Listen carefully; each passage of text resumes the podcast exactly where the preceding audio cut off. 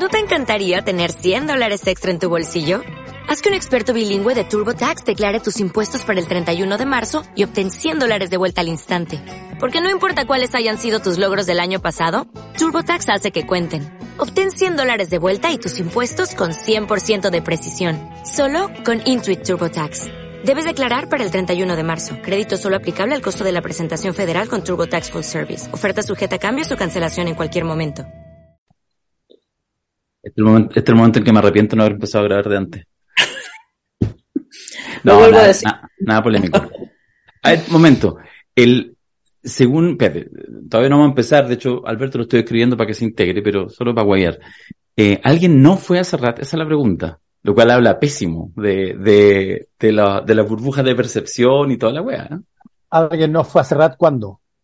Ahora. No, lo que pasa, lo que pasa es que en redes sociales, en, en Twitter sobre todo, y a propósito de que gran parte del gabinete ministerial parece que era requisito, eh, fue al, al, al concierto, incluyendo al presidente, el segundo día. Entonces hubo mucha, muchos videos, porque más con aplausos para Camila, aplausos para Gabriel, aplausos para todo el mundo. Entonces, claro, todo el mundo, ah, todo el mundo estuvo. Entonces, yo en realidad en mi Twitter, lo cual era pésimo, digamos, de mi capacidad de, de mirar más allá, sé, pues bueno, el 80% de la gente de uno fue al concierto. Entonces, eso. Claro, estaba, estaba el apruebo, el aprovismo, el leninismo en masa. Ñuñoíno, eso sí, ñuñoíno. Sí. Claro. No, yo no, no fui a, a Serrat. De eso que soy muy fanático pero, de los pero estaba con el COVID. po. ¿Todavía Ah, estaba ahí en ese minuto?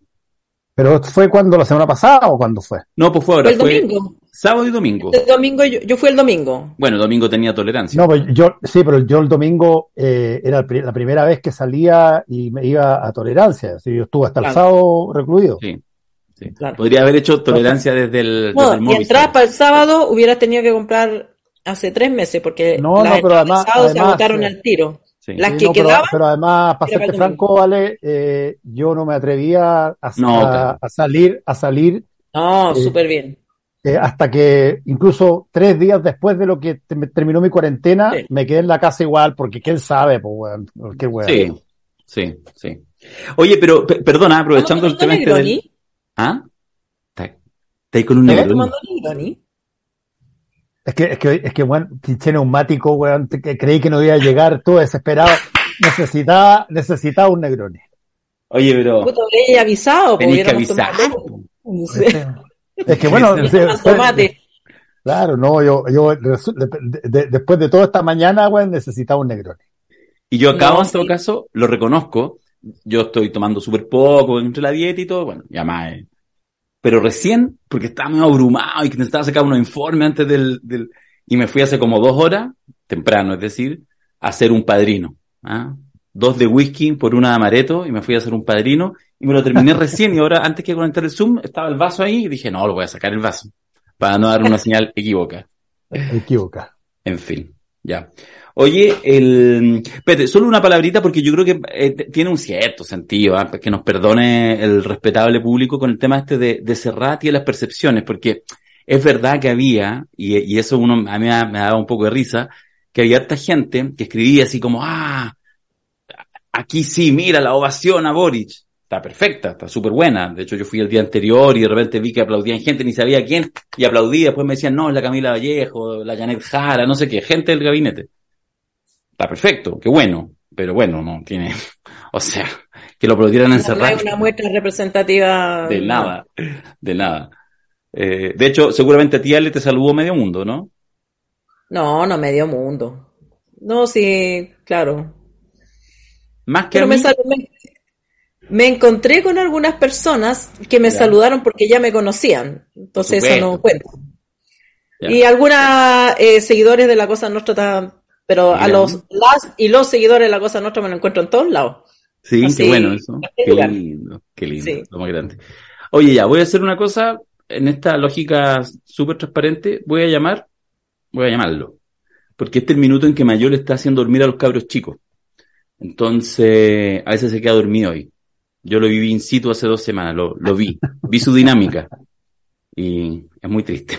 Es que es inevitable, po. Sí, po. y no, y los pasa ayer lo estaba, mismo, yo- Está A veces enfermo. me quedo dormida yo y el cabro chico no se queda dormido. Sí, pues bueno, pues es un clásico. Sí, pues. Sí. Me despierto tres horas más tarde y él está ahí. ¡ah! Mira, mi- mira la cara en que va a entrar, mira la cara. No, no lo sé, pero lo puedo asegurar. Va a entrar con un caracho así, con un caracho así como con el mechón aquí encima, ¿eh? No, me cagó. Ah, pero No, no. pero está No se ha elegante. acostado, papito, no se ha acostado. Pero ¿qué No, pasó, Mayol? Mayol. Vengo de la farmacia, eso es todo. Se viste etiqueta para ir a la farmacia este. No, me abrigué porque estoy muerto, ah, estoy muerto de frío. No hace frío, pero como estoy enfermo, entonces estoy muerto de frío. Chucha la. Chuta, Oye, COVID. ay, acá, y acá hace un No. calor que, que, que querés que te diga, weón. Sí, eso, eso estuve viendo. No, pero aquí también hoy día habían 25 grados, o sea, no. Pero estoy muerto de frío. Oye, fuera La- de cuento, Antonella, hay, Federico, hay información preocupante respecto al COVID en la ¿Sí? que no quiero entrar porque estoy en estado de negación, pero... Ya cuéntala, cuéntala, cuéntala, cuéntala. No, pero la variante esa mata caballo, caballo el diablo, no sé cómo se llama, que ya El está en perro de la muerte. El chupacabra, El perro de la muerte. ¿ya? Y ya hay algunas investigaciones que, que revelan que mm, las reinfecciones aumentan la posibilidad de daño grave o ¿En serio? ¿O muerte? ¡Guau!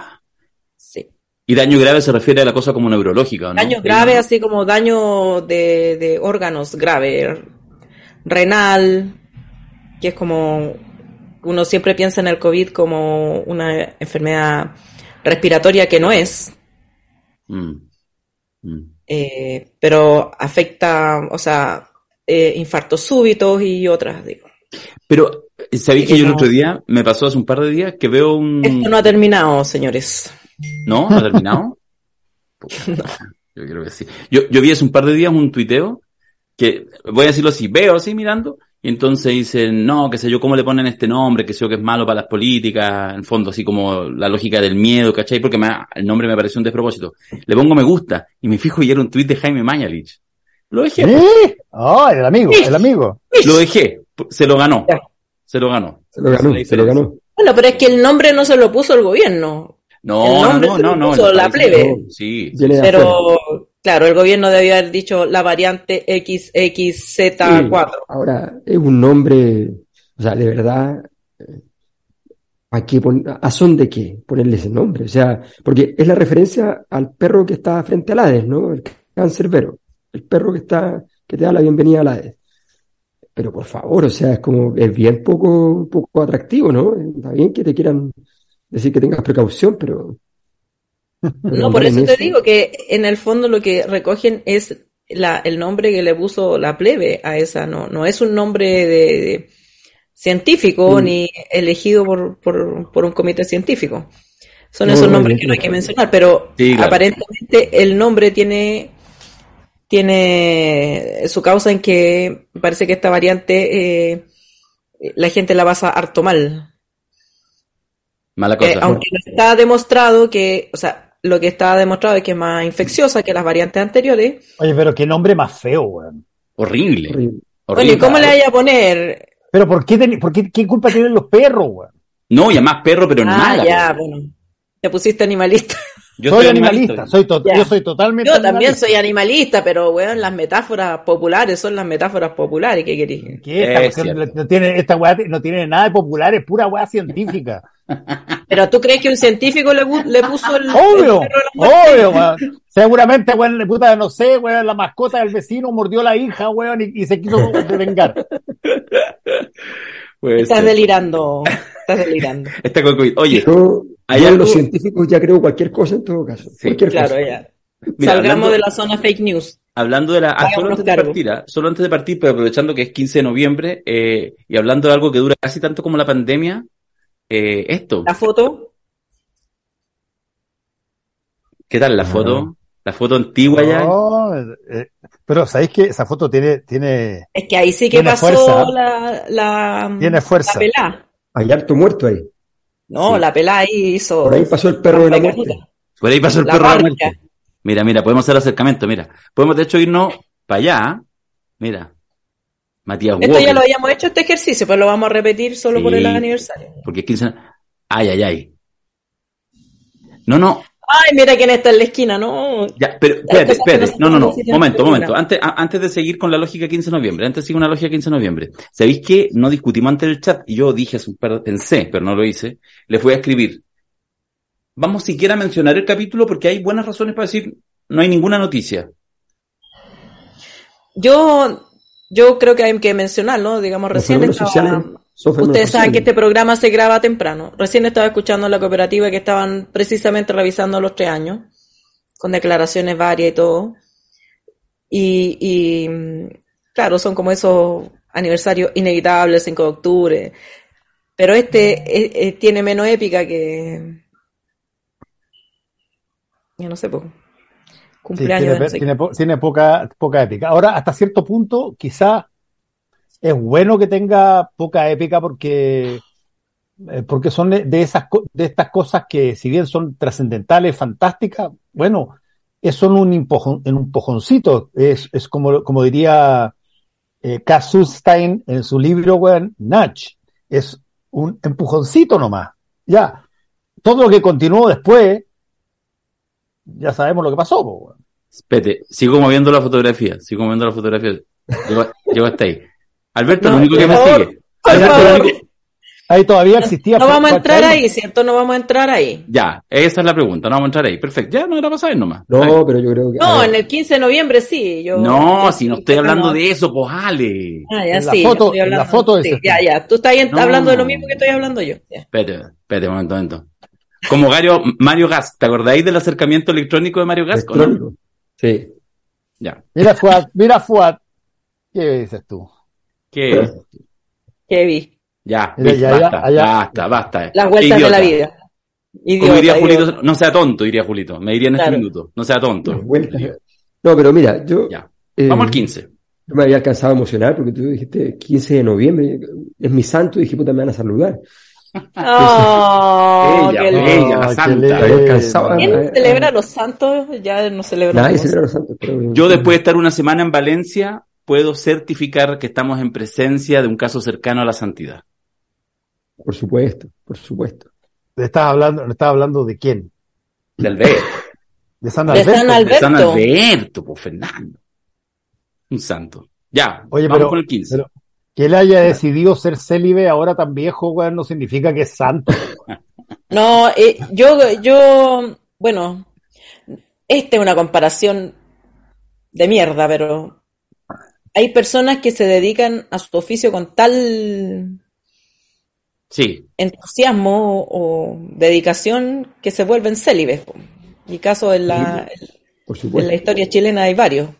No voy a mencionar el ejemplo que se me ocurrió, pero yo, creo que, San Alberto Mayor está en ese, en ese grupo de gente que podría haber estado en un monasterio, feliz. Feliz con la abstinencia, el celibato, porque a él lo que le gusta es otra cosa. Claro, y, anda que uno de esos haga una constitución, anda a sacarla. No, pues anda a sacarla. Oh, no. O sea, hello. Sí. Cambiarla.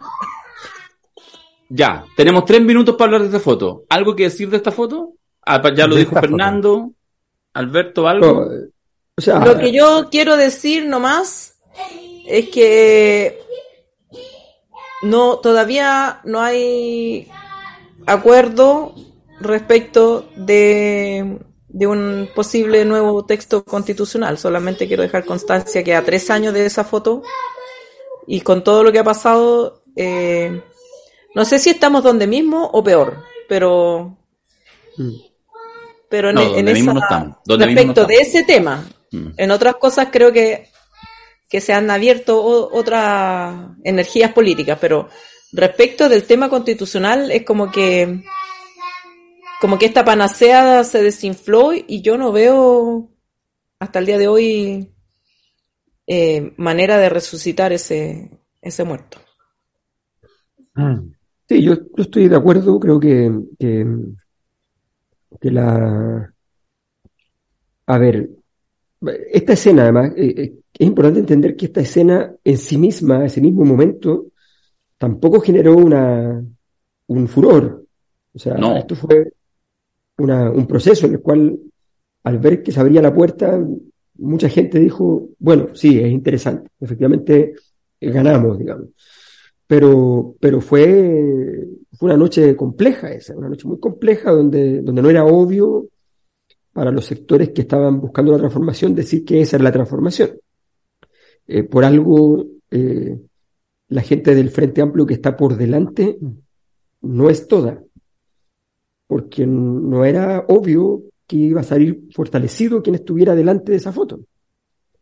Eh, había mucha gente experimental adelante porque no, porque esto podía salir muy mal. Porque además estaba el recuerdo de la manito del acuerdo por la educación. Estaba el acuerdo. Nadie quería salir en ese tipo de fotos. Completamente, esa foto estaba prohibida. Estaba prohibida. Entonces. ¿Qué tal el acercamiento electrónico? Doble, doble imagen, además, doble imagen. Entonces, eh, ¿me quieres revictimizar, Darío? Ese es el problema.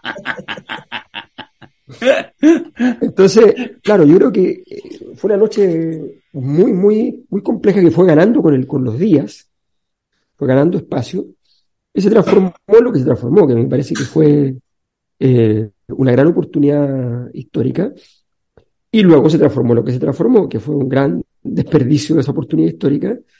Eh, y hoy día, claro, yo, yo no, no, concibo un proceso constituyente que no sea en el marco de una dictadura, que se haga eh, sin épica, sin, sin la gracia de poder estar construyendo las normas comunes, sin esa sensación de, de, construcción. Me parece que es evidente que estamos pasando por un momento muy difícil y yo creo que estamos peor porque básicamente tomamos una decisión en un momento determinado como país. Probablemente estaremos claros ahora de que fue pedirle demasiado, de que una sola herramienta política, la Convención Constitucional, iba a ser capaz de resolver una serie de problemas que no eran solo construir una constitución. Y, obviamente esa herramienta no fue capaz. Esto lo digo con toda responsabilidad porque además me gusta escribir las cosas y lo escribí antes de la revista Anales de la Universidad de Chile, antes de que estuviera, esto se desbaratara, en el momento en que todavía estaba incluso bonito el escenario. Es una revista Anales que tiene en portada la foto emblemática de la convención, eh, funcionando, con, con, la dupla dorada en la presidencia, todo fantástico. Y, y, a mí me parecía que era obvio que estaba ocupando una sola herramienta política para una cosa muy complicada, muy grande, gigantesca. Y bueno, yo hoy día entonces esa herramienta que era tan interesante, la tenemos mal o no la tenemos, y hay que inventarse otras herramientas, y eso es lo, lo complejo. Respecto a la fotografía y al momento este del, del, 15 de noviembre, yo, yo he insistido, lo he dicho varias veces, que me parece que hay una, una gran traición de algo así como la clase política. El concepto a mí no me gusta porque mete a moros y cristianos al mismo lado, pero hay momentos en que sí hay una clase política, que es lo que hay en ese, en esa escena, en esa fotografía. Incluso, ojo, en quienes no están, porque no, no estuvieron por algunas diferencias, pero entendían, todos quienes están en el sistema político, que había que buscar un camino para seguir y de repente esto no era tan adecuado, algunos después con algunas modificaciones se sumaron, pero ahí estuvieron.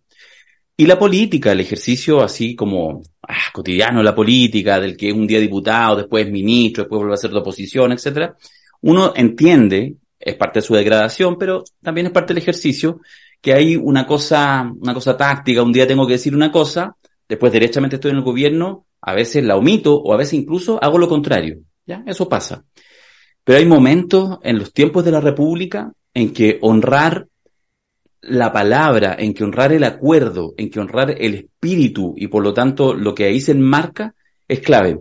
Yo creo, yo creo y no creo. Yo creo que eh, va a haber en algún minuto una pasada de cuenta, no específica, no literal, como lo, como lo digo ahora, respecto al incumplimiento de la clase política. Estoy hablando fundamentalmente de los sectores conservadores, que en un momento de gran debilidad, el 15 de noviembre, acuerdan esto para evitar la caída de Piñera y entregan lo segundo más grande después de la presidencia de la República, que es la Constitución, que es una de las razones por las cuales se empezó a escribir una Constitución. Y luego, cuando vieron que el clima cambió, actuaron como lo hacen habitualmente, como lo hace el mundo político ramplón. Ah, ya no hay tanta fuerza al otro lado. Les paso por encima, incluyendo todos los errores eh, propios de la convención y el proceso, todo lo que muy bien diagnostica en general Alberto. Pero yo creo que esa gran traición cuando esa fotografía, de hecho, ¿te acuerdas que nos fijamos mucho siempre en la cara de Jacqueline von Rieselberger, que fue como la niña símbolo de la entrega? O sea, el pinochetismo más duro de los que estaban presentes en el Congreso, en el sistema político, en la democracia, también tuvo que estar sentada en primera fila, poniendo el caracho y viendo cómo se caía algo que para ellos era importante. Y entonces, de alguna manera, la escena se completa, porque efectivamente entregas algo que es doloroso. Mm. Y apenas vieron debilidad, cambiaron la estrategia y finalmente no lo entregaron. Y tres años después, no se entregó. Entonces, lo que yo creo es que efectivamente la, la, la, la, pasada chica, así la pasada de bolsa, la hicieron, sin duda la hicieron. Eh, pero desde una perspectiva de largo plazo, yo creo que algún día se le va a pasar la cuenta a la política, le va a volver a pasar la cuenta a la política cuando de repente en algún minuto, en alguna crisis, no sé, no proyectable en este minuto, en 5, 10, 20, 30 años más, va a haber una memoria más reciente que va a decir, no, no les creo, no les creo ese acuerdo. Eh, y eso yo creo que es una cosa que, que, yo creo que todavía no se diagnostica en su, en su profunda gravedad, pero bueno, habrá que esperar que mm. pase el tiempo. Pero hay que, creo, eh, Darío, que hay que eh, recordar eh, que para los efectos prácticos de lo que estamos hablando, estábamos en una situación donde de pronto todos los caminos se habían cortado. Y la cosa era eh, acuérdate que en un momento dado hubo hasta grupos, incluso eh, facciones de partidos políticos relativamente serios, que planteaban que eh, aquí lo que cabía era la marcha de la ciudadanía hacia la moneda. Y por lo tanto había una cosa extraordinariamente, si tú quieres, una cosa incapaz de ser entendida exactamente dónde iba a terminar. Y se da este acuerdo del, del 15. De, del 15 de noviembre. Y se da este acuerdo con todos los ripios que tú quieras. Pero la única cosa que a mí me parece que es trascendental en todo esto es que en vez de utilizarse, porque podría haberse perfectamente utilizado un mecanismo de decir, ok, convengamos 17 proyectos de ley en torno a determinada cosa, no, se opta por la constitución. Claro. Y se opta por lo que es básicamente el, el mayor manual, manual, de instrucciones reglamentarias de una ciudadanía eh, eh, en, un país. Y eso me parece extraordinariamente potente eh, en ese momento. Y que creo que salvó la alternativa. Claro, por eso, pero justamente eso es lo que no se cierra. Por, eso digo que hay una gran tradición, no ese 15 de noviembre, la tradición es ahora, es actual, es cuando viendo debilidad, finalmente algunos se sumen al rechazo. Tal como lo dijo, mira, el primero que se lo escuché fue Alberto, bueno, obvio que compartimos podcast de siempre, cuando decía, yo me sumé vigorosamente, que en realidad no debía haber plebiscito salida. Si una vez que tú ya entregaste esto y que efectivamente elegiste democráticamente, buscaste los causas institucionales para que se redactara una nueva constitución, el plebiscito de salida, que se puede hacer, en muchas partes se hace, en casi todas partes se hace, en realidad conceptualmente sobra porque ya está. Porque justamente lo que pasó es que con el triunfo el rechazo, volviste, pero no volviste, porque nunca se vuelve, al lugar iniciático. Pero, pero en el camino lo que sucedió es que la clase política, sobre todo los sectores conservadores, no respondieron a esa entrega sacrificial que habían hecho en un minuto. Y no hay nada más ordinario que hacer un sacrificio y después pedirlo de vuelta. Y eso fue lo que hicieron. yo creo que, que, que ese reclamo es... Em, es contrario a las leyes del padrino, porque es precisamente la lógica del poder. Tú no le puedes reclamar traición al que, al que se, eh, si tú no matas al traidor, el traidor va a revivir y te va a venir a matar a ti, digamos, es, parte de la lógica del poder. Entonces, claro, en ese minuto la debilidad estaba ahí en, en los digamos, en ese rostro de Van Rieselberg, eh, y ella entrega, tal como tú dices, con dolor, algo muy preciado para ella y su sector, pero por supuesto, en cuanto que vio la oportunidad de recuperarlo, lo recupera. No hay traición en eso, hay consistencia política. Es, es que si tú esperabas como, como se, un buen punto el que plantea. Como tú decías, es como se decía en la, en la película antigua, ¿qué esperabas? Eh, eh, por supuesto que es, eh, con eso hay que contar. Eso es lo que iba a pasar. Entonces, cuando uno actúa en política y, y avanza, y tiene un retroceso como, como fue el retroceso del rechazo, uno tiene que contar con que vienen las huestes a, de los vencedores a pedir eh, eh, tu cadáver, pues si, es, es lógico. Mm. Ahora, eh, me parece a mí que el tema, este tema de, de si la constitución era o no era, o, debió haber sido o no, a mí me parece que un, tendemos a olvidar que antes de este acuerdo estuvieron los, eh, ¿cómo se llamaban? Los cabildos autoconvocados, donde los alcaldes cobraron un enorme protagonismo. Y la clase política se vio también incluso eh, ante la perspectiva de quedar totalmente outside. Que esto lo podrían haber resuelto los alcaldes. Y a lo mejor habrían eh, sacado una constitución más breve, más rápido, eh, con menos eh, embrollos. Pero bueno, se, se, superpuso este acuerdo a aquel. Y yo no creo que el, el, error es haber pedido un plebiscito de salida. El error es no haber mantenido las condiciones. Hmm. Si el plebiscito de entrada era con voto voluntario, el plebiscito salía de haber sido con voto voluntario. Hmm. Si la idea era empujar el voto obligatorio, debía haber sido plebiscito de entrada con voto obligatorio, plebiscito de si salía con voto obligatorio, que a mí me parece que hubiera sido lo más democrático. Hubiéramos tenido una visión más sensata de la realidad. El comienzo. Más mesurada probablemente. Eh, pero, es, pero eso no se hizo y, y digamos, no, uno no puede echarle la, culpa al empedrado, pero pedir que la, que se respete un acuerdo tomado hace tres años a la fuerza, eh, derrotados en el suelo, hoy día cuando se sienten eh, poderosos y victoriosos, ¿por qué? ¿A son de qué? Claro, estaba pensando en eso. Pero, mira, hay una cosa que, que, quiero marcar. Primero quiero marcar que hay una confusión. Yo, en realidad, Darío, te lo digo, nunca dije que no. en contra del de salida. Pero sí dije lo siguiente, que tú tenías un capital político en el hecho de que la derecha se había sumado, se había aplicado a esto, no solo se había sumado, en realidad lo habían inventado. este es un invento de Bópoli.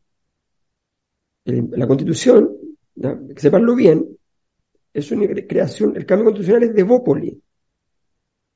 Em, Gonzalo Blumel, es el que dice, ya, la única solución que tenemos, porque, a ver, estar con Piñera no es fácil. O sea, tú le dices a Piñera, esta cuestión, la única forma es pegar, un, pegar un cañonazo de 15 mil millones de dólares en gasto social y te dice, dinero no, por ningún motivo. Entonces, a menos que sea para mí. claro, a menos, no, claro. Si tenemos acciones en el negocio, bueno, otra historia, pero, pero, pero a ver, no, esto no. En cambio le dices, oye, pero entreguemos algo político. Ah, entregar algo político. No le importa, porque además no, no entiende eso. Cree que esa cosa es irrelevante. Entonces, él ve y dice, ah, bueno, ¿tú crees que esto va a calmar la situación y que se va a tranquilizar? Sí, esto puede calmar la situación.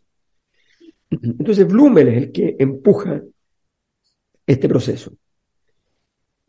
Ese proceso, cuando, es, cuando se empuja por parte de Blumel, finalmente se, se, por eso costó tanto, además que muchas fuerzas de izquierda al principio entraran en el tema porque decían, bueno, pero esto tiene un, origen bastante espurio, viene desde el gobierno. Viene desde el gobierno, para salvarse. No, es un requerimiento que venga desde afuera. Y en ese momento pasa algo que, que, es fundamental y es que cuando tú has hecho que el otro haga un acto sacrificial como este, tienes que efectivamente dibujarle el mapa para que no se pueda mover de la situación en que quedó. ¿Cómo se dibuja el mapa? Lo que le están haciendo a Boric ahora es súper claro. Si va al centro, aplausos. La moderación hace que suban las encuestas. Si se mueve para el otro lado, castigo. Entonces, es, bastante claro el diseño. El diseño es, y además, si se va al centro, recepción, cobijo. Entonces, en el fondo, tú tenías que agarrar a la gente más de centro de la derecha, que estaba más estaba a favor del proceso constituyente, no a esos convencionales que llegaron tratando de destruir el proceso constituyente, y traer, llevarlos a tu territorio. No que levanten la mano y decirle, no, no tienen los votos, lo siento. Siguiente.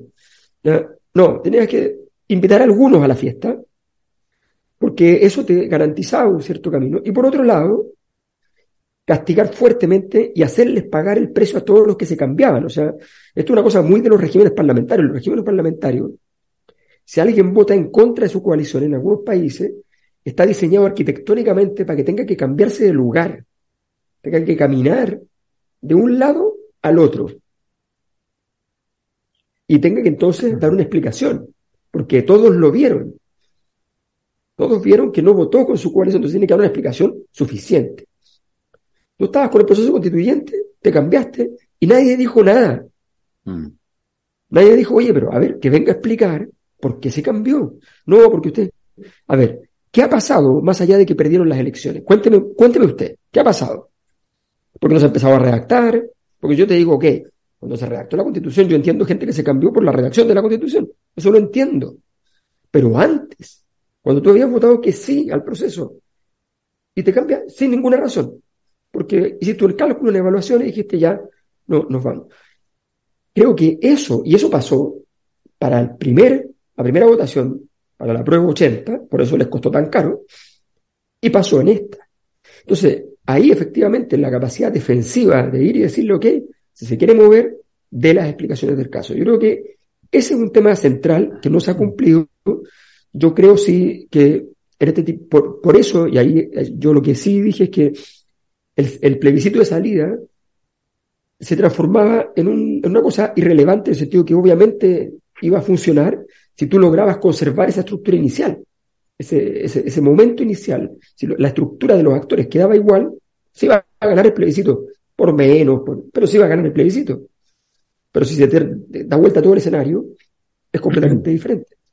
Bueno, y por eso a la derecha le preguntaron y le dijeron, bueno, ¿tú qué harías si vuelves al pasado, al momento hace tres años, el 15 de noviembre?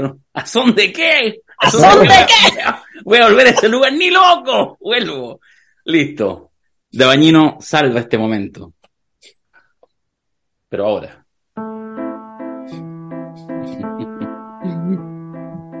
Hasta que finalmente el presidente aterrizó en Gualmapo, tal como le pedían hace meses todos todos los que no votaron por él. Y no le fue nada de mal, fíjese. ¿ah? Anduvo tranquilo, hasta tuvo unos baños de masa nada despreciable, asumiendo el contexto de que hoy por hoy la Araucanía es lo más cercano a Fachistán en la larga geografía nacional. Oiga, y hasta subió varios puntos en los sondeos, dicen, ¿ah? Aunque la verdad verdadera se sabrá este viernes con la décima entrega de la única encuesta que no falla nunca la cosa nostra. Pero bueno, parece que le entró un segundo aire al presidente. ¿O me puse muy arbolito para el análisis? Ya veremos qué dicen los padrinos del análisis. Fernando Paulsen, Alberto Mayol, Alejandra Matus y Darío Quiroga en el podcast Regalón de los Martes. La Cosa Nostra. Fue a cerrar, Dabañino parece. Fue a cerrar. Fue a cerrar.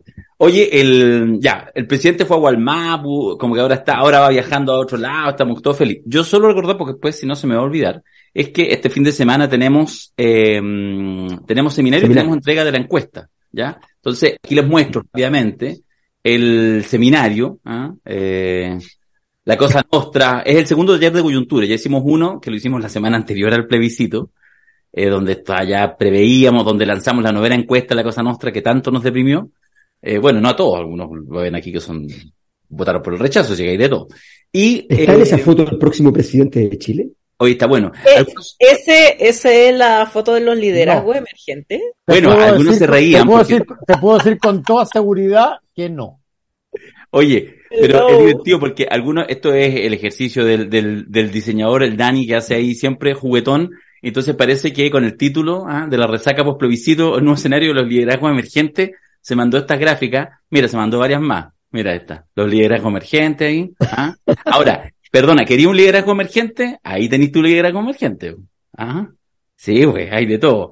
Bueno, algunos no son tan emergentes en realidad, ¿ah? pero, pero bueno, en fin. Ahí tenemos las distintas variantes. Ahí está la abuela emergente. En fin, y este, pues el más emergente. La abuela, el cateo de la laucha. El cateo de la laucha, pues, está bien. Y ahí está el, el más emergente de todo eh, Parisi. Em, decirles... Nadie, no, él no puede ser emergente si es que no emerge del lugar donde está para llegar al lugar donde tiene que estar, pues. Sí, Bueno, pero sí. ¿ah? ¿A son de qué también dijo Parisi? Ser, emergente en el Polo Norte, pues, weón, eh, eh, no es emergente. Ahí ya, ya, lo voy a estar entrevistando en Tolerancia Cero telemáticamente, weón, te lo he firmado. No. O a Pancho, a Panchito. no porque, no por una razón, no, no, no, y no por una razón muy sencilla, porque para que eso suceda, y yo me encantaría entrevistar a, Franco, a quien conozco, bueno, y fue jefe mío en, en la FEN durante un tiempo, eh, tendría que estar acá. Quemantes declaraciones. No, pero en la FEN, pues cuando Franco era tipo. No, no, no, sí. Franco siempre ha sido Franco, así que yo quisiera. yo quiero entrevistar ahora a Paulsen sobre ese jefe. Sobre ese jefe.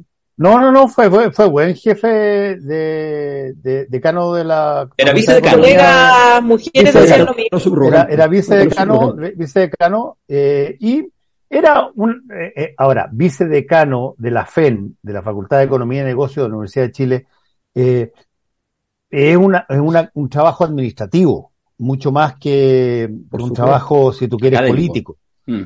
o académico.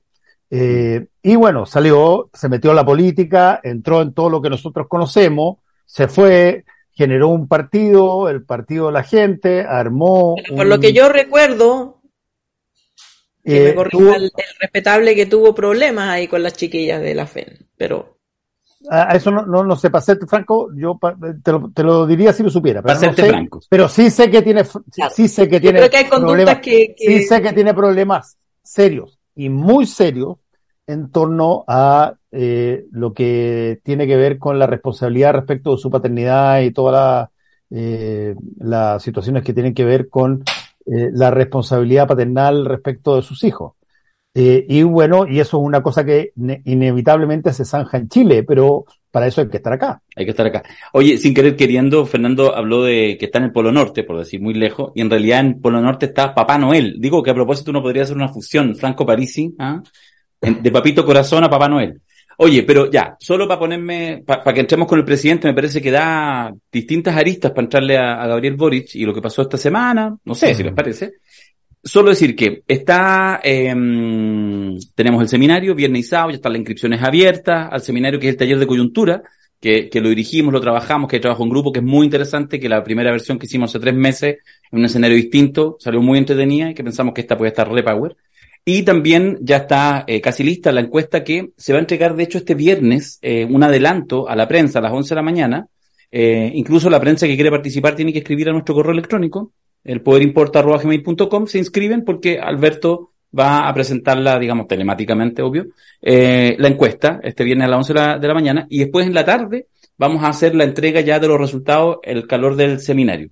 Así que quienes quieran asistir a la entrega, no de la prensa, estoy hablando después al seminario o a la propia encuesta, están ahí las dos ventas eh, para poder además aportar a la encuesta en la página seminarioslacosanostra.cl. Y se pueden inscribir todo tipo de medios, ¿eh?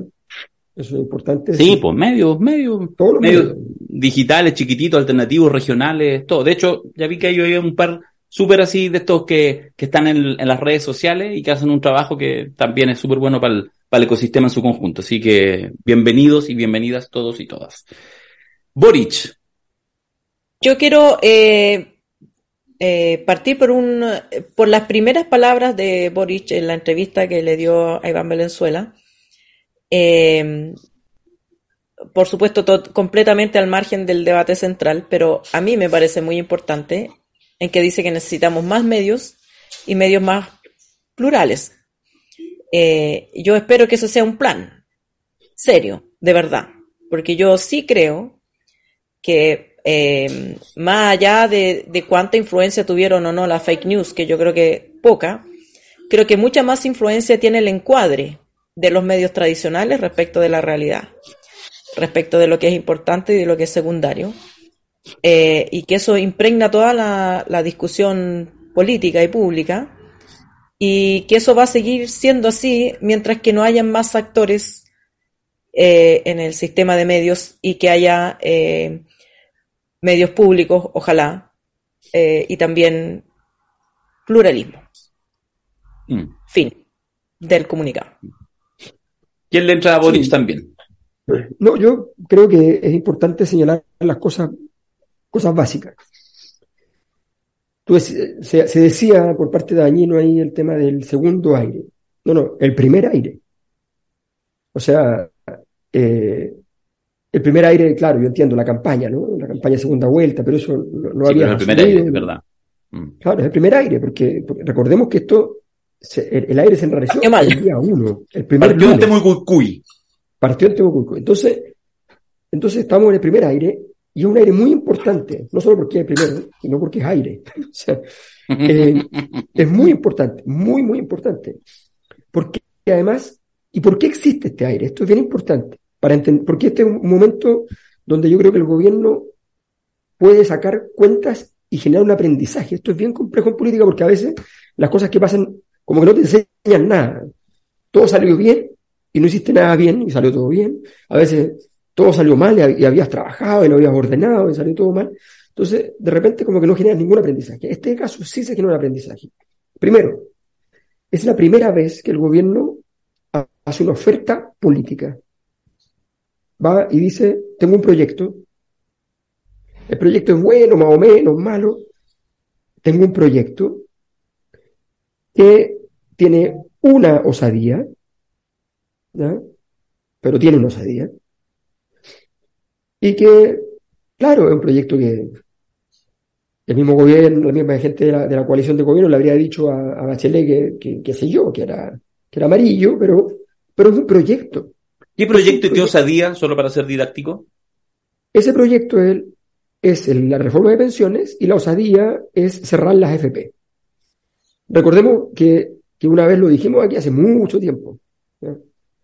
Mucho, mucho tiempo. Dijimos, bueno, esto es obvio, si en ese tiempo Putin no era, eh, no era militarista, ¿no? Entonces estábamos en, el mundo donde decíamos, oye, pero si, si Putin tuviera este problema, si Putin tuviera este problema, ¿qué haría? Cierra las FP y mantiene capitalización individual.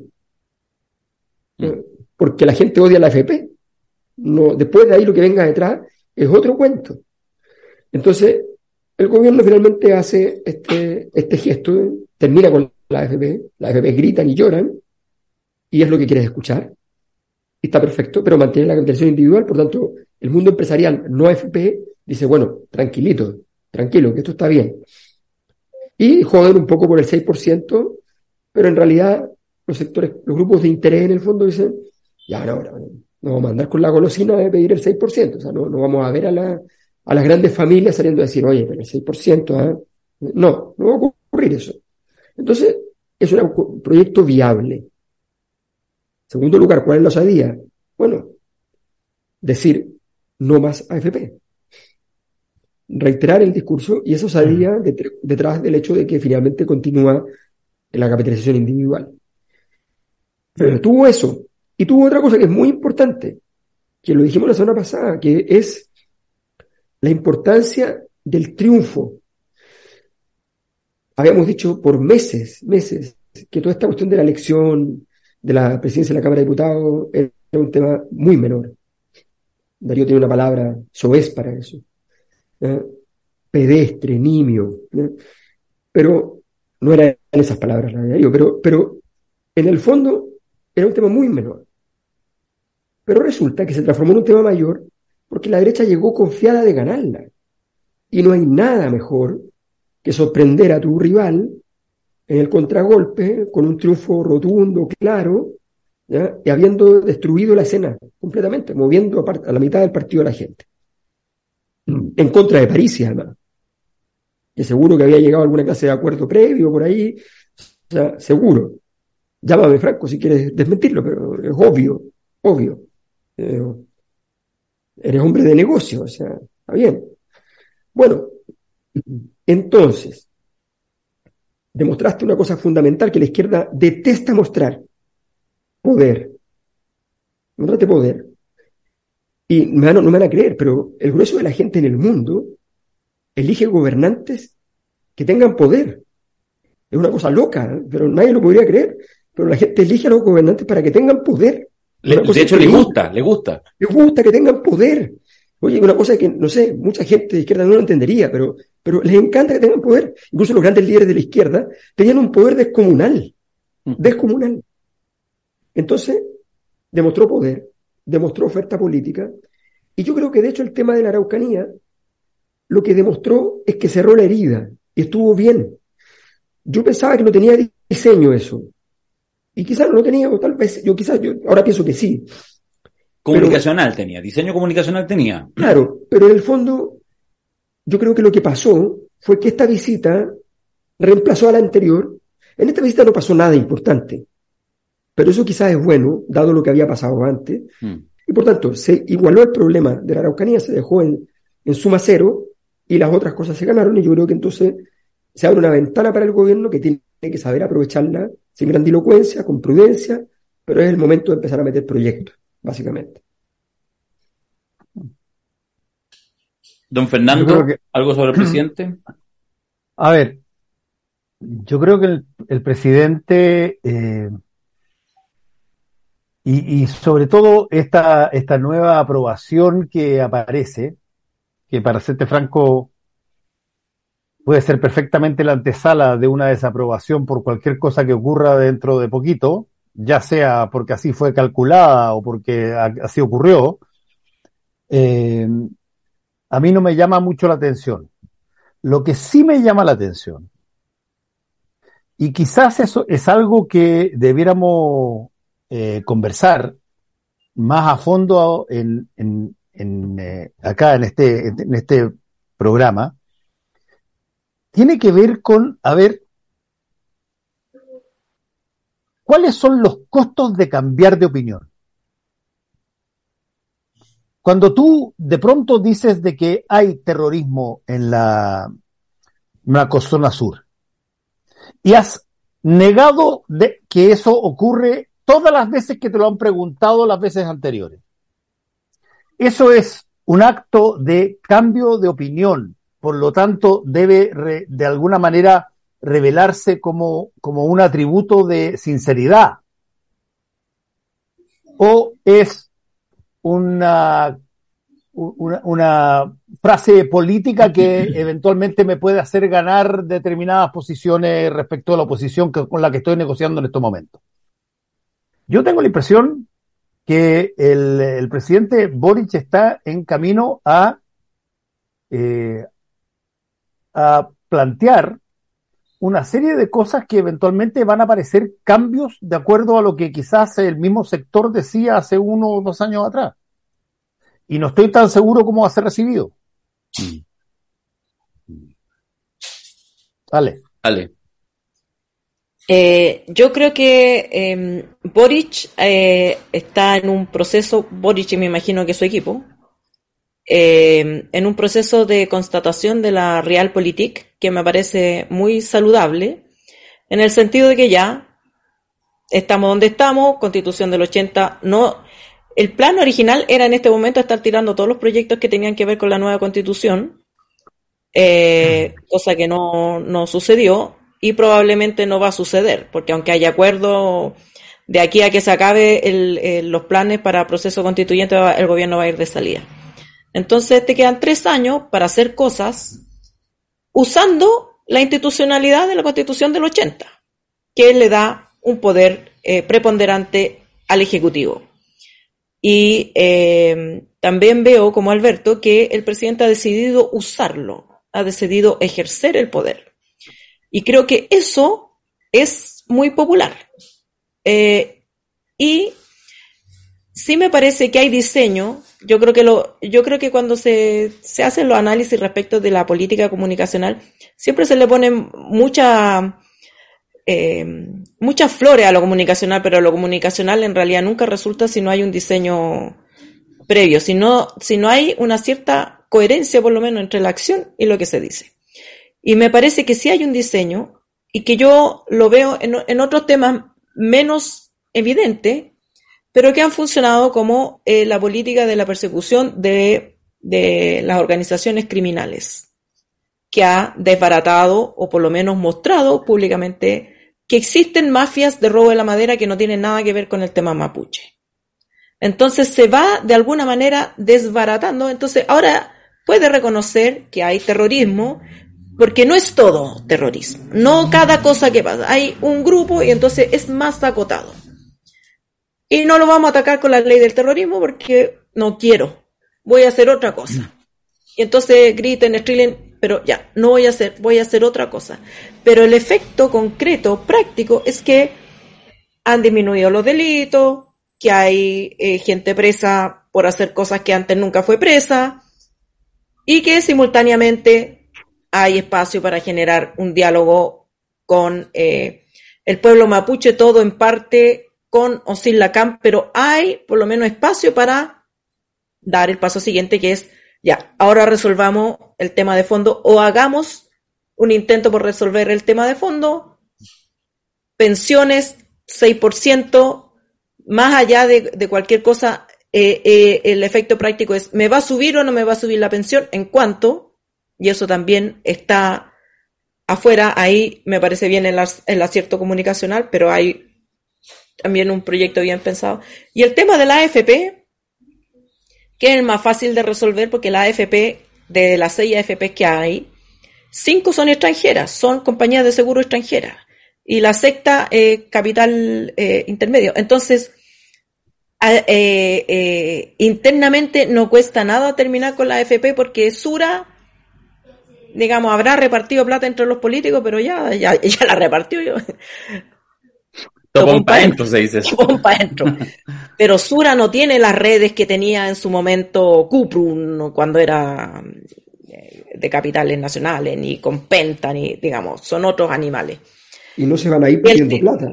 Y claro, y claro, y lo que le interesa, tal como dice, a las grandes empresas es que sigan teniendo los préstamos de la AFP y si eso se mantiene, bueno. Pero además se, eh, eh, se establece una manera en que el Estado, el Estado va a recibir ese 6% y por lo tanto el Estado puede hacer cosas mientras tanto con la plata hasta que no la tenga que pagar.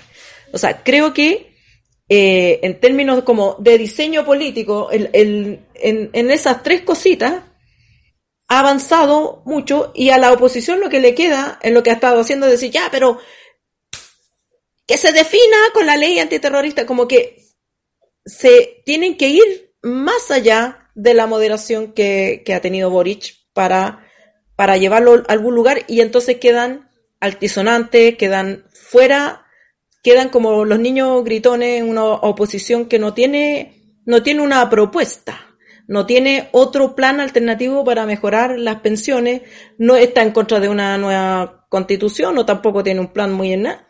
La, eh, deja a la oposición sin capacidad de eh, de poner temas y yo creo que políticamente es súper bueno. Esto, por supuesto, no quita que mañana quede alguna escoba, pero me parece que, eh, que la integración, que tiene un equipo político ahora muy efectivo, muy efectivo y que Analia Uriarte, la, la Toa y Marcel le están dando este primer aire que dice Alberto. Ahora, ¿Cuánto tiempo va a durar hasta que Marcel se levante como candidato o Toa o alguien? No sabemos, pero mientras tanto, free ride.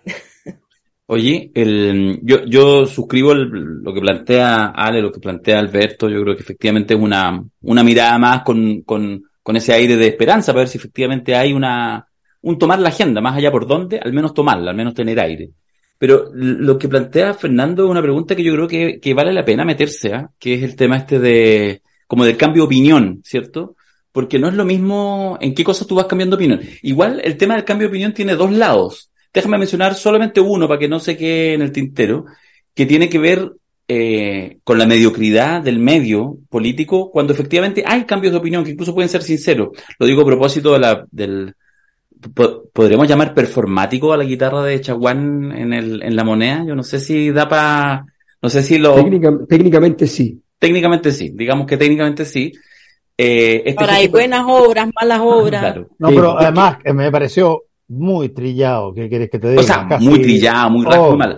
Pero, pero el fondo, pero quedemos con el fondo, supongamos que el chiste le hubiera resultado. Además, chaval, no le puede resultar ni un chiste, porque desabrió, pero supongamos que le resultara, que la metáfora fuera buena, no fuera una guitarra, fuera un, llevar un ukelele, qué sé yo, cualquier tontera, algo que jugara más. Eh, o sea, ¿qué, ¿qué, es lo que está censurando Chaguán? Yo creo que es importante decirlo. ¿Qué es lo que está censurando? El hecho que efectivamente asumió el presidente que otra cosa es con guitarra, es decir, hace un gesto de entrega, que incluso uno podría desde las huestes propias decir, hey, hey, cuidado con entregar tanto. Entonces, eso que abre la puerta a una conversación y que pocas veces es visto cuando estás en la posición del gobernante, Piñera no lo hizo nunca, nunca, ¿ya? Que justamente lo que sí tiene Gabriel, muy al contrario de Piñera, esta capacidad como de diálogo, de pedir disculpas, más exacerbadamente. Entonces, ante eso, lo que hace es aprovechar un punto tonto, no lo aprovecha, le sale por la culata, pero, pero hay algo ahí que es de alguna manera permanente. Ya, pero más allá de eso, yendo más al fondo lo que plantea eh, Fernando, sabéis que yo, yo estoy de acuerdo, porque además, mira, fíjate que cuando tú dices, por ejemplo, el tema del terrorismo, nunca lo han calificado nunca, y ahora que están en la presidencia, lo señala y dice, sí hay, me hago cargo que sí puede haber, no solo tiene una consecuencia de inconsistencia de lo que ha sido su trayectoria, sino que además marca, naturalmente, para ese sector político y para esa generación, Frente Amplio PC, para ese mundo, para el primer gobierno de izquierda después de Allende, si lo ponemos en términos así como nominales, ¿ya? Eh, digamos, si exceptuamos la concertación, me refiero, de, de, de gobierno la, nueva la nueva mayoría, la nueva mayoría. Podría ser una nueva mayoría, pero es que, es que tuvo muy corta vida, la nueva mayoría duró 11 meses hasta cabal, por eso digo que lo, lo saco un poco de la ecuación. Eh, o sea, la nueva mayoría. Sí, bueno, no, por supuesto, pero digo, en la nueva mayoría estuvo el ministro del Interior Burgos, o sea, digamos, ya listo, no, sácame el ejemplo, eso voy. Entonces, en ese sentido, lo que dice, ah, qué bueno, entonces ya logra diálogo. Ya, uno puede aplaudir al presidente esa capacidad de flexibilidad. El tema es que también marca sellos que van a acompañar, insisto, a este sector político, a esta generación, en las próximas décadas, en los próximos años. O sea, hay un momento después de tres años y medio más cuando se elige el gobierno. Yo creo que eso, o sea, si en general, uno, yo creo uno de los grandes pecados del Frente Amplio, lo que uno le ve en este tiempo y en estos meses de gobierno, es una no voy a decir infinita, una gran levedad, una gran levedad, gran levedad para haber llegado al gobierno, gran levedad para haber generado eh, el primer elenco ministerial, gran levedad para decir vamos a esperar el 4 de septiembre para empezar a gobernar, gran levedad para casi no traer agenda legislativa, gran levedad. O sea, de verdad, perdonen que algunos ofendan, pero eso es una conversación que se hace al interior de Palacio. Gran levedad. Y dentro de esa gran levedad, estos elementos simbólicos, del fondo ahora decir, sí, en realidad otra cosa es con guitarra, asumamos que en realidad hay elementos de terrorismo. No estoy ni siquiera calificando si es cierto o no es cierto, si el error lo cometió antes o lo comete ahora. Lo que digo es que tiene consecuencias. Y yo siento que en eso hay un tema de época que no tiene que ver con el día a día del gobierno. ¿ah? Lo que puede hacer ahora bien Gabriel y su gabinete en los próximos meses le puede permitir más aire, pero eh, hay una generación que me imagino que querrá tener protagonismo, participación en la política en los próximos 20, 30 años suavemente. Y eso yo creo que no, está suficiente. Yo creo que la mirada es distinta si supongamos que hubiera ganado el apruebo. Y desde el apruebo Boris dice hay terrorismo en la Araucanía. Él está saliendo desde una posición de derrota, de debilidad. Y entonces a mí me parece que la lectura es, ya, estamos naufragando, ¿qué vamos a tirar al agua? porque el bote tiene que flotar y tenemos que llegar a donde queremos llegar. O por lo menos llegar a puerto. No todos, no todos los que vamos en el bote vamos a llegar allá. No vamos a llegar como eh, eh, eh, triunfantes. Vamos a sobrevivir, vamos a llegar allá. Entonces está tirando por la borda todo lo que es accesorio. Y en ese sentido, a mí me parece una política inteligente. Distinto es hacer la renuncia desde, desde tener todo el poder y, y, y, entonces renunciar. Ahí me parece que puede ser leído como una traición, pero incluso yo, eh, eh, pensando cómo funcionan las cosas, tendería a pensar que esto incluso podría haber sido conversado o anunciado a la CAM. Vamos a hacer esto, vamos a decir esto, usted está diciendo que no quiere conversar con nosotros, bien, eso nos da un espacio para decir hay terrorismo, pero no vamos a aplicar la ley de antiterrorista. Por lo tanto, es una cosa discursiva, salgamos del embrollo, sigamos para adelante. Y mientras tanto, se pueden generar conversaciones que incluso incluyan a la CAM. Entonces, desde, desde eh, la praxis política, me parece que es inteligente, no me parece una renuncia, una traición. Es chiquillo, mantengamos el bote a flote y, y sigamos navegando. Me parece que, que, la lectura no puede ser la misma, porque la otra es hundirse con el bote, con todas tus consignas y con toda tu, eh, digamos, consecuencia, pero ah, en el fondo del mar. Mm. Sí, yo estoy, yo creo que este, ese es un tema bien, bien complejo. Yo creo que los gobiernos, su primera ley es gobernar y lograr sostenerse, y eso es así. Pero efectivamente hay un momento en el cual tú necesitas tener una línea en la cual no puedes pasar. Eh, yo no sé si el gobierno la tiene. Eh, de momento eh, me parece que, no está claro, pero eso perfectamente puede cambiar con el, con el tiempo.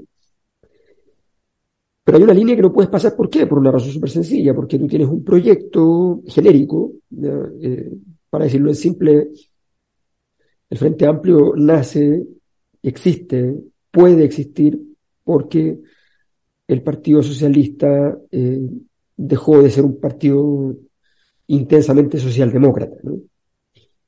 Eh, entonces, como dejó de ser eso, eh, que era su destino histórico, porque después del año 90, naturalmente, el Partido Socialista no le quedaba otra más que ser un partido socialdemócrata, y sin embargo no lo fue, se convirtió en un partido más bien social liberal.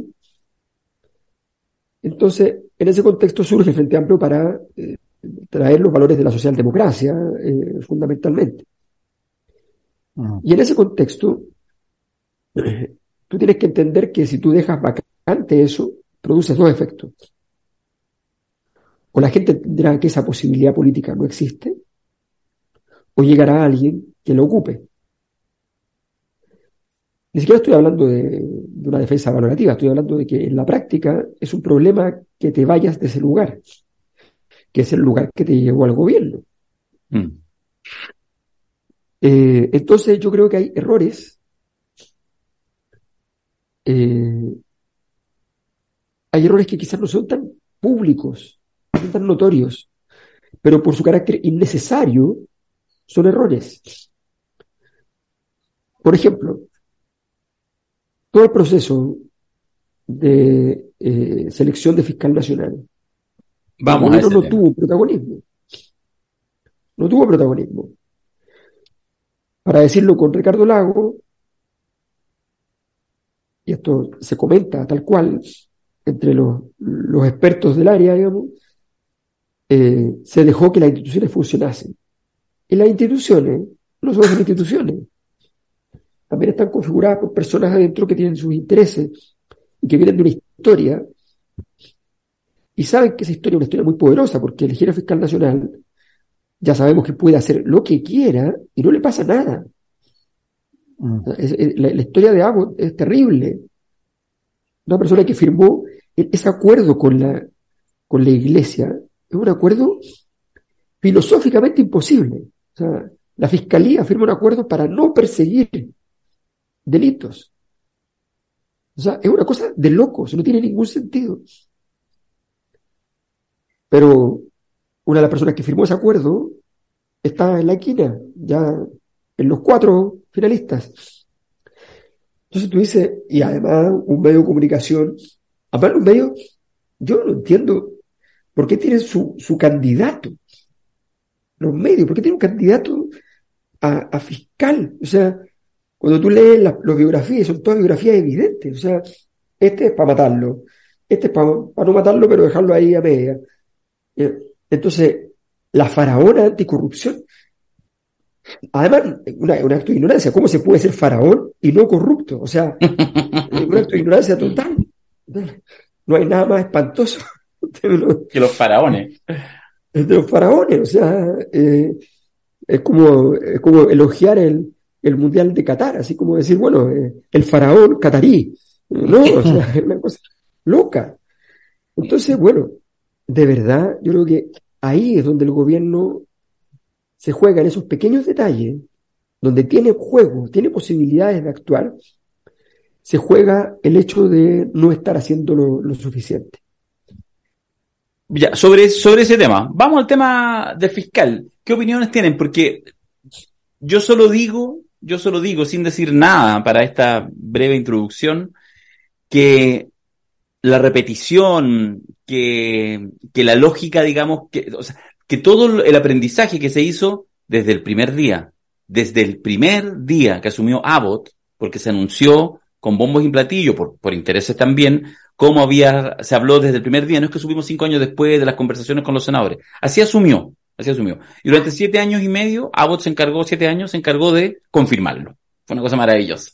Fue en ese sentido de una línea de consistencia absoluta. Eh, hasta el final, hasta el final. Y entonces, de ese aprendizaje, no sé en qué estamos. No sé en qué estamos. Y, y ojo que le agrego al tema, porque ahí hay una duda, a propósito, todo esto siempre son trascendidos, aparte de la gracia de la especulación, es que efectivamente, a propósito de la faraona, pareciera ser, según indican algunos medios, no desmentido aún, que tendría algún favoritismo por parte del gobierno.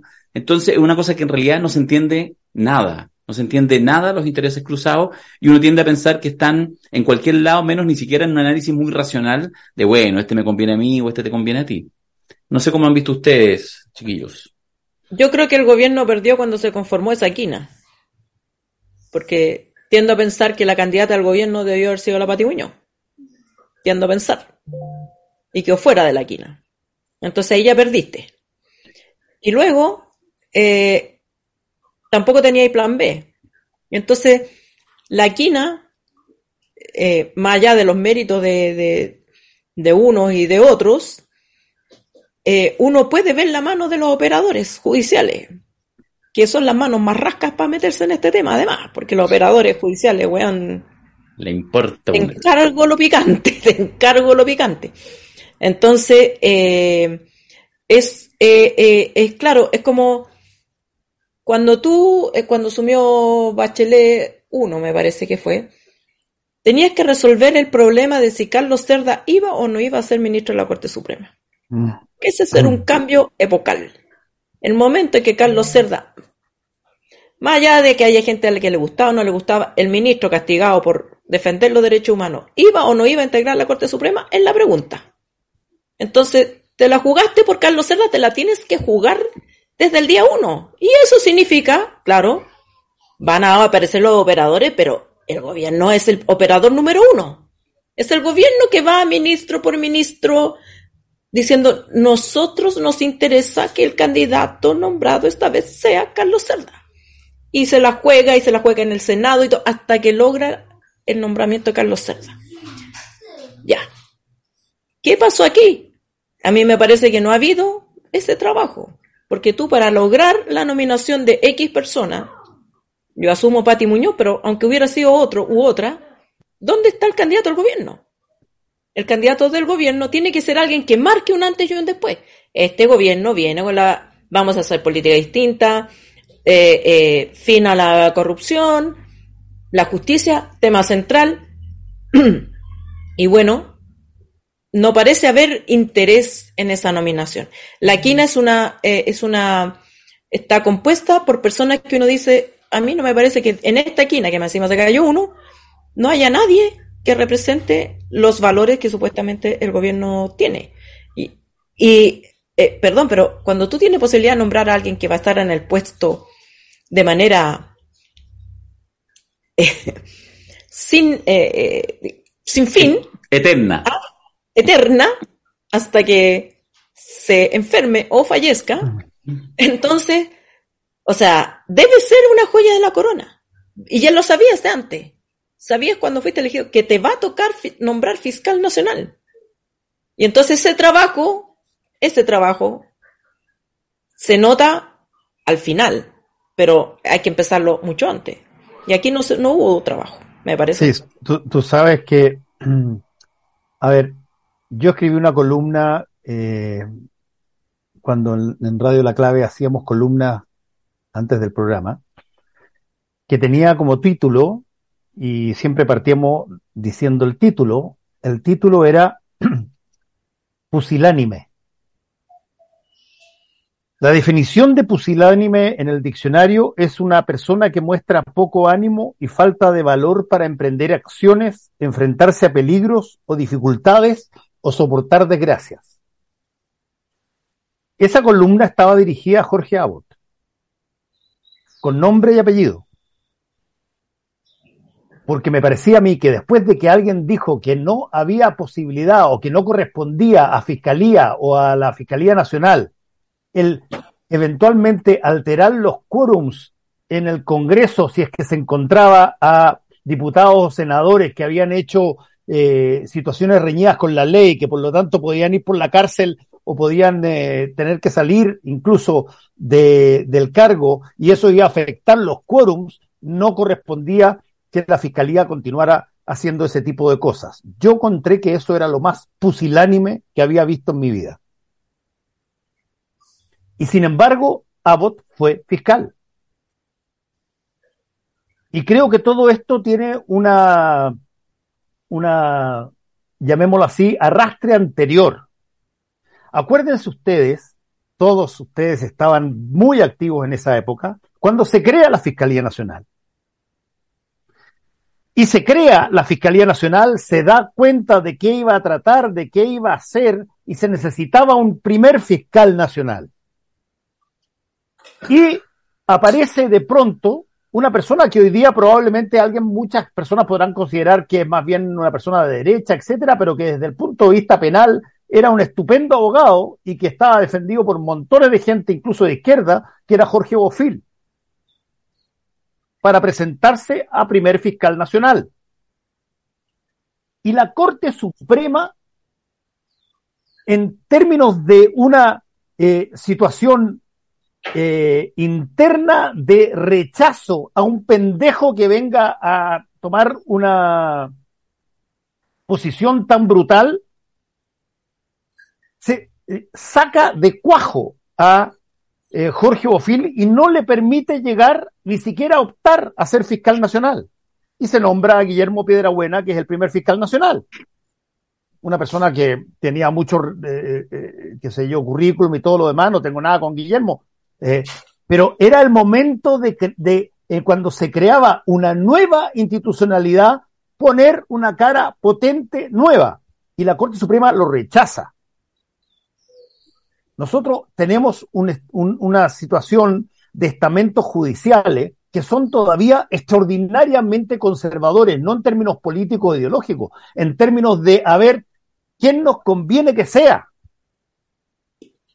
Y cuando Abbott visita, pero prácticamente a todo el mundo, le faltó la Madre Teresa de Calcuta para poder eh, ir a, conversar con ellas para poder ser eh, fiscal, una persona que no tenía ninguna, pero ninguna condición equivalente de calidad, de calidad real, como se demostró posteriormente cuando tuvo que enfrentar el momento más difícil de la política chilena, que fue el financiamiento ilegal de la política, en una forma tremendamente, y lo repito, pusilánime, dejando abajo la justicia, deprimiendo y deteriorando la apreciación de los actos de justicia ante la ciudadanía, bueno, eso es lo que aparentemente los eh, mandamases del, del Poder Judicial querían que fuera un fiscal nacional. Y la pregunta es si que queremos que eso siga ocurriendo o por primera vez se va a poner a un fiscal nacional que sea acorde con los tiempos y que sea capaz de hacer eh, una rutina que de alguna manera eh, sea capaz de contener y de desafiar al poder cuando el poder se escapa en términos de sus atribuciones judiciales. Sin tener temor a perder los quórums porque resulta que una persona que merece ir a la cárcel tiene que ir a la cárcel. Hay tres incumbentes en esta decisión. Corporativos ambos, uno más cambiante que los otros. El Poder Judicial, la, Corte Suprema, que votó de manera así total por dos candidatos. Acuérdense que la quina, el último que, mete la quina son apenas tres votos. O sea, de hecho, comentando lo que hace la Ale, lo que dice la Ale, si efectivamente Pati Muñoz era, comillas, la candidata al gobierno, no fueron capaces ni siquiera de gestionarle tres votos de 20. O sea. Ya. deja porque eso da para una conversación política en sí misma. El segundo incumbente es el gobierno, de turno, ¿ya? De turno, ¿ya? Que hoy día puede parecerle bien algo, pero quizá en el rol de oposición necesita un fiscal más duro. ¿Quién sabe? Todo depende de cuánto, cuán metido está o no está en el... Y el otro es el Senado, que ese sí que es una cosa más rara, porque uno podría pensar que cambia por las elecciones, pero hay ahí un fantasma, el fantasma del Senado que ronda permanentemente y que tiene como carácter y personalidad propia. solo hago una pregunta operativa, pero, pero, pero planteen lo que quieran para que vayamos cerrando el tema de la fiscalía. Eh, debiera haber, más allá, digamos, de que las instituciones funcionan, ¿sería coherente que el gobierno tuviera un candidato que tratara de promoverlo? En realidad debiera Pero por supuesto, o sea, es que alternativa B que hubiera habido reforma, que hubiera habido nueva constitución y se crea el Consejo de, de la Justicia, bla, bla, bla, y el nombramiento se hace de otra manera que, o sea, a mí me parece que el sistema de pasar por el Poder Ejecutivo y el Senado, eh, el nombramiento del fiscal nacional, pone al fiscal nacional en la misma posición en que se ponen otros nombramientos de un poder que se supone que es autónomo. Yo preferiría que hubiera elecciones de fiscal, digamos, a, esta alternativa. Pero esto es lo que hay y con eso tienes que gobernar. Y es lo mismo que le pasó al Partido Demócrata con la Corte Suprema de Estados Unidos. No le pusiste ningún color a poner eh, ministros de la Corte Suprema y los republicanos. Y Trump se la jugó toda. Y ahí tienen la Corte Suprema revirtiendo cosas que la sociedad estadounidense consideraba ganada de hace muchos años. Lo mismo va a pasar con el fiscal. Estamos así de que vuelva la esclavitud. Si no le pones color, si tú no le pones color a este nombramiento, te va a pasar la cuenta después. Tiene que ser, o sea, eh, eh, esto es ejercer el poder si te interesa, digamos, si te interesa la política judicial y cómo se van a resolver los problemas y cuáles van a ser prioritarios, qué casos van a ser prioritarios para la fiscalía y cuáles van a ser secundarios, tienes que ponerle color. Y esta es una zona donde evidentemente no se está ejerciendo el poder y se está dejando pasar a un coste que va a pagar lamentablemente eh, la ciudadanía completa, porque va a depender de ese fiscal si ciertos delitos se investigan o no y hasta dónde. lo que pasa es que hay un problema en la, en la hipótesis de que hoy el gobierno tenga un candidato, porque el problema es que ya no tuvo candidato. Entonces la, la quina, que ya no es quina, quedó muy mal, muy mal. Es una muy mala quina. Y el favorito, y el favorito eh, es el señor Morales. el enterrador. Claro, o sea, estamos hablando de eso, de eso. Eh, Va a ser Morales. Yo sé, yo, yo sé que siempre es muy complicado. Hay una cosa que me han sugerido los amigos que dan buenos consejos. Nunca te metas con el Poder Judicial, es cierto, pero en este caso no puedo evitarlo. No puedo evitarlo. Mira la Mato, que te lo, dijimos, lo sabe. Te lo dijimos. Mira la de se lo sabe. A lo que vinimos. A lo que vinimos. Pero, pero la, realmente la quina de la Suprema no, no, tiene sentido. El gobierno tiene una obligación, todo gobierno tiene una obligación. Comprenderán que si la quina que arma la Suprema la elige solo la Suprema, entonces la, la Corte Suprema es la que elige al fiscal nacional. La quina de la Suprema es una quina que está hecha para que entren intereses en ese lugar y empiece una conversación.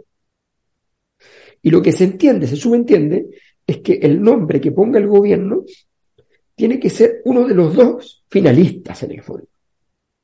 o por lo menos uno de los cinco. Por lo menos uno de los cinco. No, pero además el que llega Porque después todo se rearma después, se puede armar, pero por lo menos uno de los cinco. Pero el gobierno tiene que llegar con un, final, con un finalista que, tiene, que tenga potencia, que pueda, que pueda disputar. Eh, o sea, evidentemente cuando uno ve que se presenta fiscal, tú nombraste a la Pati Muñoz, uno ve que se presenta fiscal la Pati Muñoz, uno dice, bueno, trabajó con dos fiscales anteriores, nacionales, tiene experiencia. Fue fiscal. Fue fiscal y efectivamente una persona que, que uno dice, bueno, alguien le habrá dicho que se presente a ese lugar, ¿no? O alguien le habrá dicho, mira, es viable, no sé. O sea, no, no, no, La Pati se manda sola en todo caso. No, pero no, pero no, no es que te mande. No. en esta cuestión no es que te mande. Tú, o sea, nadie da el paso Uno sabe que va con cierto respaldo. Claro. Claro, no se puede dar un paso en falso porque un paso en falso no estaba a cargo de la institución, qué sé yo. Ya pasó, ya pasó con un nombre que tenía el gobierno. Yo tengo gente del gobierno que me cuenta cosas, a pesar de que esa gente no confiese que me cuenta cosas, pero bueno. ¿Santibáñez? Eh, entonces, me, a mí me contaban cuando partió el gobierno que había un nombre que era un posible ministro, eh, que le interesaba mucho al presidente. Y alguien instaló la tesis de que había una potencial inhabilidad en Contraloría si lo nombraba. Si uno mira la ley, no hay inhabilidades más que ciertas cosas de parentesco, hay inhabilidades muy, muy concretas. Y en la legislación pública, tú no puedes interpretar las inhabilidades porque el, derecho público es derecho, lo que está prohibido está prohibido, o sea, las cosas son súper claras, no, no, no, hay, no hay nada que decir. Bueno, pero lo convencieron de que iba a ser un problema y que no se nombró. Ahora me imagino que le habrán quitado el, el, apoyo a los nombres que ellos les parecían mejor para fiscal nacional porque esos nombres no sacaron nada. Esos potenciales nombres no sacaron nada. Entonces, me imagino, y este gobierno no hace lo que hacen los otros gobiernos, que digamos las cosas como son. Hace un llamado telefónico en medio de la conversación y dice, oye, justo estamos viendo el tema presupuesto, tenemos una reunión. Es súper fácil, es súper fácil. Pero además yo creo que a la Corte Suprema también le interesa, normalmente a la Corte Suprema le interesa saber cuál oh, es oh. el candidato y candidata al gobierno. Si a la Corte Suprema también le gusta estar bien con el gobierno. Pero cuando no te dicen nada... bueno, quizá, perdona, quizás si hay candidato al gobierno en esa esquina. O sea... O de parte del gobierno, o de alguien del gobierno, o de qué sé yo. Alguien de la coalición de gobierno que no es de la coalición de gobierno, pero que tiene ministros en el gobierno. Por ejemplo. No lo sé, no, estoy diciendo algo que sepa. No, no, no, no, no, no, no, una duda. Yo tengo la impresión de que, de que el gobierno no tiene, no tiene candidato en, en la quina, que está fuera del juego. Esa es mi impresión y eso es responsabilidad del gobierno. El domingo empieza el Mundial, así que vamos a dejar de hacer la cosa nuestra hasta que termine el Mundial. Igual que Mesa Central, que avisó... No, Si nosotros no boicoteamos ese Mundial, ¿quién lo va a boicotear? Así, así, es, lo vamos a boicotear, así que no vamos a hacer la cosa nuestra mientras esté... Oye, a, propósito, a propósito del Estamos terminando, eso es lo que quiero decir. Sí, no, pero a propósito del Mundial, ¿vieron ustedes la la serie creo que es la creo que no sé creo que está sobre la FIFA sobre la FIFA y, cómo el Qatar consiguió el Mundial. Pero, no oye, la he visto, pero sé que existe. Pero oye, pero yo no he visto más personas que digan, pero cosas que podrían determinarlas eh, ir a la cárcel. Eh, porque cuentan de, cuentan todo, todos los pagos. ¿Quién hizo los pagos? Yo le pagué, yo le, le puse eh, el sobre arriba acá allá salvaje, pero es, realmente impresionante. Eh, ¿Cómo se Menos mal que no estamos ahí. Menos se saben todos los, se saben todos los montos. ¿Quién quiere estar en ese mundial? Todos los montos, sí. Y es muy vergonzoso porque eh, de la CONCACAF. Ah, ya, los otros no fueron corruptos. Solo Qatar. No, güey, la defensora de Qatar, mierda. Es que, es que Qatar. No, pero por favor. Rusia, Rusia es que Chile ahora como no estamos en el mundial, ahora, oh, la corrupción atroz, weón. y cuando teníamos aquí al presidente Hadwe, pasando con platita, Voy a ver todos los partidos de Qatar. Todos felices, todos felices. Ahí tengo los, los, los, papeles, los papeles limpios. Yo, no, usted, yo, estoy hablando de, de, de, de, la periodistez deportivité. Sí, está bien, pero, pero efectivamente. haciendo ya, ya, fue, o sea, como dice Rusia se subió al tema Qatar, Recordemos que varias empresas norteamericanas se salieron para el Mundial de Rusia y japonesa, y Qatar puso la plata, y por tanto finalmente volvieron las empresas, dijeron, ya bueno, el Mundial se va a hacer igual y qué sé yo. Eh, entonces llegaron con una nueva negociación, y ahí llegó la Coca-Cola arriba de la mesa y todas esas cosas. Mira, que se haga esa serie y todo solamente demuestra que Qatar no es tan poderoso. Porque si hubiera sido Francia, nada de esto se sabría. No, no, pero, un momento, pero un momento. Cuando a ti te dicen, no, te dicen, no, crea, ¿ah? no Michel Platini, que era como la deidad. sí, ¿ah? sí. No, hay un proceso, hay un proceso. No, pero Michel, Michel Platini, testigo protegido del proceso contra la FIFA. O sea, cagó, cagó Platini. Michel Platini actuó como agente al servicio de Qatar por plata. Siete millones de dólares. Siete millones de dólares. ¿Quién no? ¿Y es la primera vez que se le ocurre pasar platita? Pero además hay, hay cosas geniales, No, no, no, pero es que, es que, perdóname, perdóname, dos males no hacen un bien. no, no hacen bien, pero, pero digamos que, que, la industria de la FIFA, del fútbol y los mundiales es corrupta desde el día uno. Esto es igual en, en el periodismo, que, que resulta que tú descubres, tú descubres en un reporteo investigativo a una persona que forma parte de un ministerio que hace determinadas cosas malas eh, de alguna manera estoy empatando. Tienes, tienes, que, tienes que amortiguar ese aspecto porque resulta que todos los anteriores lo hicieron, pero no hubo noticia al respecto. No, no, no, estoy empatando. Simplemente estoy diciendo que eh, hay un, eh, un prurito más anticatar porque Chile no está en el mundial. Que si Chile estuviera en el mundial, la crítica sería más moderna. Esa es mi interpretación. en todo caso, en todo caso el, documental, el documental sobre las coimas que Qatar dio para hacer sede no es chilena, ese documental. No, no es documental gringo. no es chileno, pero el documental gringo lo hace porque es Qatar. Porque el documental gringo eh, hubiera sido tal vez. Por supuesto. que hubiera sido un país. Eh, pero los cantantes no quieren cantar en Qatar, salvo Shakira, que dijo que sí. Pesetera. Claro. Tenía razón ah, Piqué. Como el nuevo rico, el nuevo rico, todos vamos con el nuevo rico. sí. Entonces, eh, entonces, por eso Piqué la dejó, por eso Piqué la dejó. No, por eso por, Piqué era igual, igual, con los mismos, hacía los negocios con los mismos. Sí, pues sí. Si Qatar casi se compró a Barcelona, pues, reconozcamos. además que la, vergüenza de todo esto, la gran vergüenza, el carácter ominoso, que me duele porque además yo quiero que sean campeones, pero ya me, me da rabia, es que era implícito.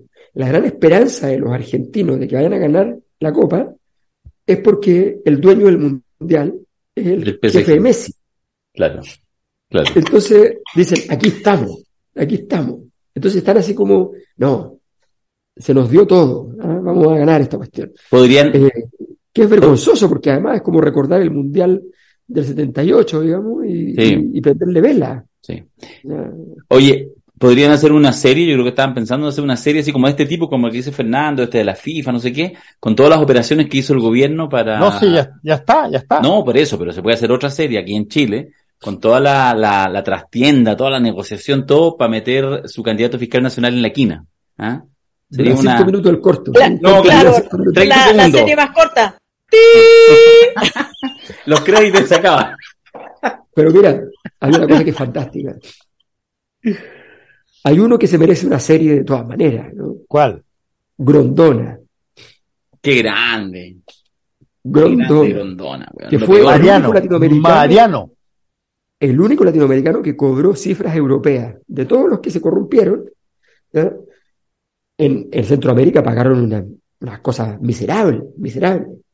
También esta serie, harto malita en calidad, pero la serie donde aparece de Grondona y compañía, pues también bueno, gracias. es, harto malita. El presidente, ¿cómo se llama el presidente de una película? No, pero eh, Grondona cayó antes del, de todos estos pelafustanes, ¿no? ¿Cayó un poquito antes o cayó junto con ellos? ¿Con Jado y compañía? No, no, no, cae con, cae con todo ello. Ah, ya. Oye, ya, solo para ir cerrando el podcast, pero ¿le van a alguien o no? Solo para saber si podemos terminar sin alta política. ¿Tienen algunas selecciones favoritas? No está Chile, pero si esto es fútbol, es un juego, a lo mismo. Ay, yo pensé que estabais preguntando si queríamos. No. ¿Qué estáis pensando? No, yo pensé que, que estáis dando un pase para hablar de lo prohibido. No. No. No, pues si decidimos, somos gente, no sé, ¿ah? Algunos dirán, Messi, eh, lo que escuché que Messi dijo que iba a ganar Brasil para mufarlo.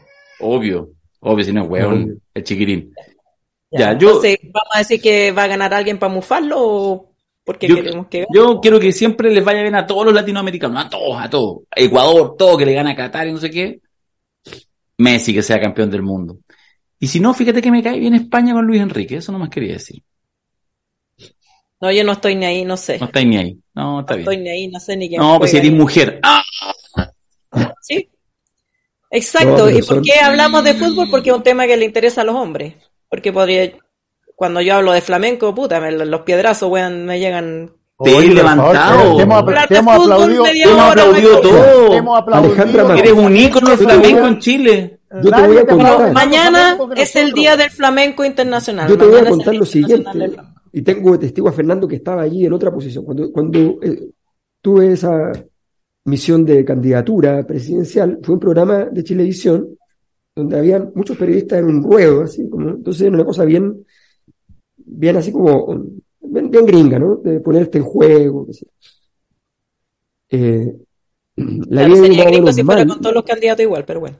Ah, sí, era con todo igual, era con todo igual. Y justamente había estudiado a los que habían ido antes. Eh, entonces aprendí algunas cosas viendo, antes había estado Marco y Felipe Castro. Entonces, vi los dos. ¿Quién? Sí. No, no, no, tranquilo, tranquilo, tranquilo. Y, la cosa es que, bueno, entonces empieza... ¿Y de, y de repente Iván Núñez, en una pregunta que yo no lograba entender para dónde iba, me dice, ¿te gusta la música clásica? Sí. ¿Y te gusta el flamenco? Sí. ¿Cómo alguien que le gusta la música clásica, le gusta el flamenco, se enfrenta a los problemas de la calle? Como si el flamenco fuera una wea así de Fuera una wea, claro, elitista. claro, Iván Núñez no cachando nada. Camarón de la isla, anda a ver a Camarón de la isla. o, sea, el flamenco es calle. Ese, ese tipo que dice, ¿son de qué? Ese. ¿Es flamenco? Es flamenco. ¿Le va a alguien, Paulson, o no? ¿El mundial?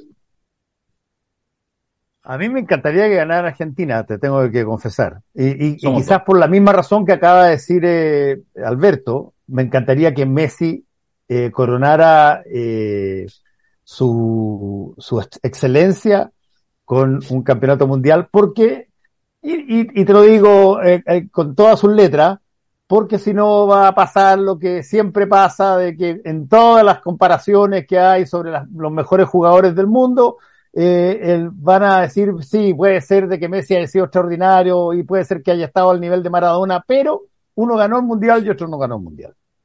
Y Messi lo más y y esa situación, y esa situación me parece a mí que obedece a un montón de derivadas que no son particularmente las de que tener en la cancha al mejor jugador del mundo.